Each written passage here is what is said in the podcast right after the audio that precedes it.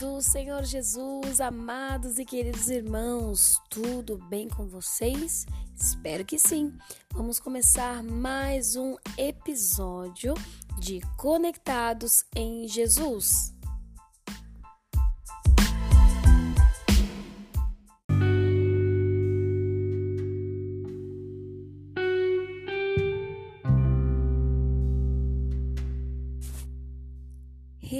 Reflexão do dia com o tema Você e Deus.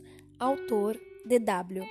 Leitura bíblica 1 Reis, capítulo 18, versículo 20 ao 40 e Salmos 23, versículo 4. 1 Reis diz assim: Elias e os profetas de Baal no Monte Carmelo. Então enviou Acabe mensageiros a todos os filhos de Israel e ajuntou os profetas no Monte Carmelo. Então Elias se achegou a todo o povo e disse: Até quando cocheareis entre dois pensamentos? Se o Senhor é Deus, seguiu. Se é Baal, seguiu. Porém, o povo nada lhe respondeu. Então disse Elias ao povo: Só eu fiquei dos profetas do Senhor. E os profetas de Baal são quatrocentos e cinquenta homens. Deem-se-nos, pois, dois novilhos, escolham eles para si um dos novilhos, e dividindo-os em pedaços, o ponham sobre a lenha. Porém, não lhe metam fogo. Eu prepararei o outro novilho e o porei sobre a lenha, e não lhe meterei fogo. Então invocai o nome do vosso Deus, e invocarei o nome do Senhor. E há de ser que o Deus que responder por fogo, esse é que é Deus. E todo o povo respondeu e disse: É boa esta palavra. Disse Elias aos profetas de Baal: Escolhei para vós outros dos novilhos, e preparai o primeiro, porque sois muitos, e invocai o nome do vosso Deus, e não lhes metais fogo. Tomaram o novilho que lhes fora dado, prepararam-no e invocaram o nome de Baal, desde a manhã até o meio-dia, dizendo: Ah, Baal, responde-nos! Porém, não havia uma voz que respondesse e, manquejando, se movimentavam ao redor do altar que tinham feito.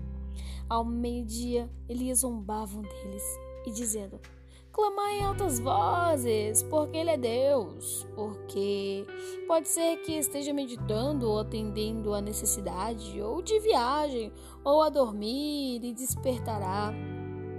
E eles clamavam em altas vozes e retalhavam com facas e com lancetas, segundo seu costume, até derramarem sangue. Passado meio-dia, profetizaram eles, até que a oferta de manjares se oferecesse. Porém não houve voz, nem resposta, nem atenção alguma. Então Elias disse a todo o povo: Chegai-vos a mim. E todo o povo se chegou a ele.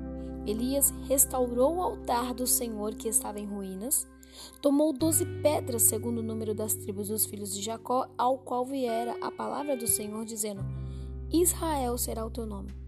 Com aquelas pedras edificou o altar em nome do Senhor. Depois fez um rego em redor do altar tão grande como para, é, para semear duas medidas de sementes. Então armou a lenha, dividiu o novilho em pedaços e pôs sobre a lenha. E disse: Enchei de água quatro cântaros e derramai-a sobre o holocausto e sobre a lenha. E disse ainda: Fazei-o a segunda vez, e o fizeram. E disse mais: Fazei-o a terceira vez, e o fizeram a terceira vez, de maneira que a água corria ao redor do altar. Ele encheu também de água o rego. No devido tempo, para se apresentar a oferta de manjares, aproximou o profeta Elias e disse: Ó oh, Senhor Deus de Abraão, de Isaque e de Israel, Fique hoje sabido que tu és Deus em Israel e que eu sou teu servo e que segundo a tua palavra fiz todas essas coisas. Responde-me, Senhor. Responde-me, para que este povo saiba que tu, Senhor, é Deus e que a ti fizesse retroceder o coração deles. Então caiu fogo do Senhor e consumiu o holocausto, e a lenha, e as pedras, e a terra, e ainda lambeu a água que estava no rego. O que vendo todo o povo caiu de rosto em terra e disse: O Senhor é Deus! O Senhor é Deus! E disse Elias: Lançai mão dos profetas de Baal, que nenhum deles escape lançaram mão deles e Elias os fez descer ao ribeiro de Quizon e ali os matou. Forte. Em Salmos 23, 4 diz assim: Mesmo quando eu andar por um vale de trevas e morte, não temerei perigo algum, pois tu estás comigo. A tua vara e o teu cajado me protegem. Há anos apareceu na corrida de São Silvestre um atleta só tinha um olho, pois o outro fora vazado aos 14 anos pelos chifres de um touro. Isso faz lembrar o ditado que em terra de cego, quem tem um olho é rei. Mas e no mundo dos dois olhos, da competição e da perfeição? Será que ele teria alguma chance contra os milhares de competidores que possuem uma visão muito melhor da pista dos obstáculos? Bom, aparentemente era o mais fraco, mas olha, ele foi o vencedor. Assim foi com Elias. Ele parecia estar em desvantagem, sozinho. Afinal de contas, era só ele e Deus. É possível que o povo estivesse mais inclinado a apoiar os 450 profetas do deus Baal do que um profeta sozinho. Mas apenas parecia, porque quem está com Deus é maioria. Assim acontece conosco também. Haverá momentos em que parecerá que você está sozinho. Muitas pessoas serão contrárias. Você será criticado e desacreditado. Mas se você estiver com Deus, é a maioria. É isso mesmo. Cada um daqueles profetas tinha 449 colegas, mais o apoio da multidão. Então era fácil continuar no caminho nessas condições. Mas quando olhamos ao lado e não vemos mais ninguém a não ser os obstáculos e os contrários, continuar fazendo o que está certo aos olhos de Deus não é tão fácil assim. Não importa as limitações que acompanham você ou o tamanho dos desafios que virão, pois Ele quer ajudá-lo a superar todos e chegar ao final deste ano como um vitorioso. Seja um servo de Deus e faça o que Ele te mandar. Inclua o Senhor nos seus planos e projetos de vida.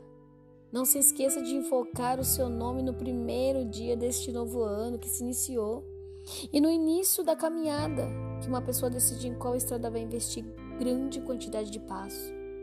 Ande no caminho com Deus e você chegará lá. Uma pessoa com Deus é mais forte que a multidão sem Ele. Deus abençoe a sua vida, que Deus te abençoe nesse dia e que o Senhor possa te ajudar a vencer todos os obstáculos que vier à sua frente, conectados em Jesus.